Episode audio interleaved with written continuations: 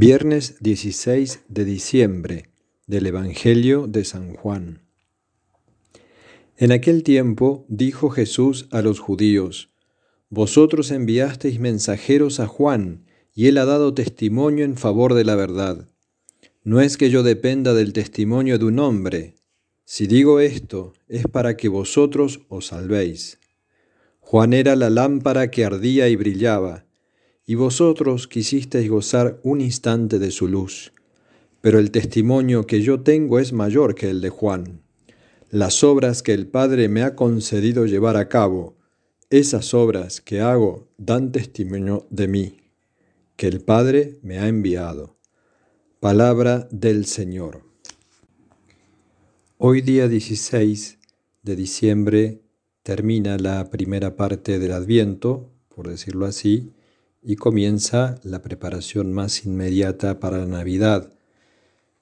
Y la iglesia lo hace diciendo lo último y lo más hermoso sobre Juan el Bautista, figura que venimos eh, meditando en estos días.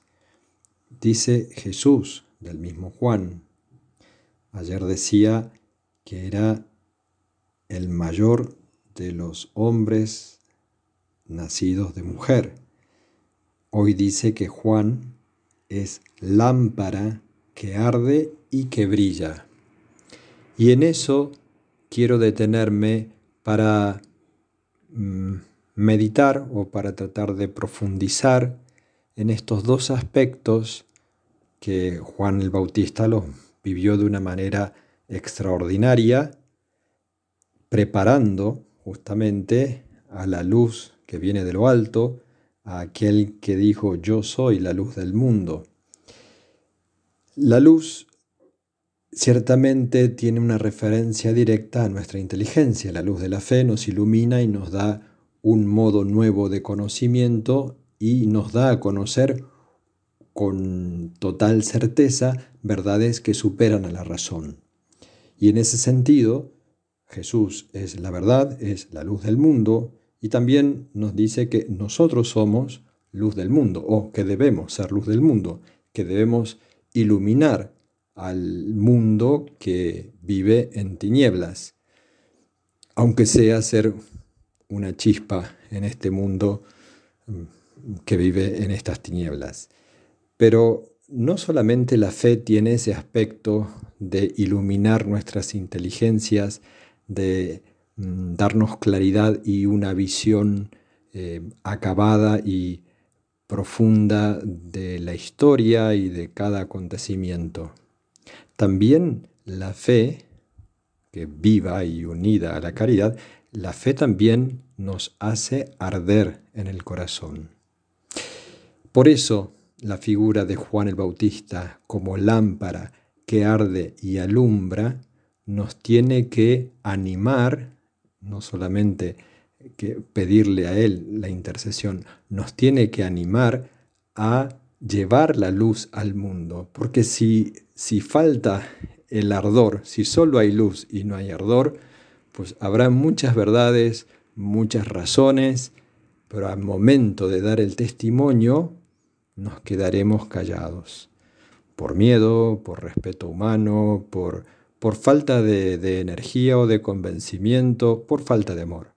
En definitiva, necesitamos ese ardor en el corazón para poder, como decíamos recién, al menos una pequeña luz que muy pocos podrán ver, pero que Dios ve y que los que nos rodean lo ve y que si no está esa luz en ese momento, todo será tiniebla.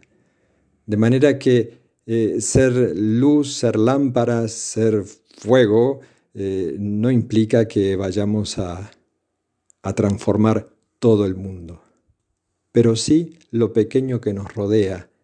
Y eso es todo lo que nos pide el Señor, que no es poco.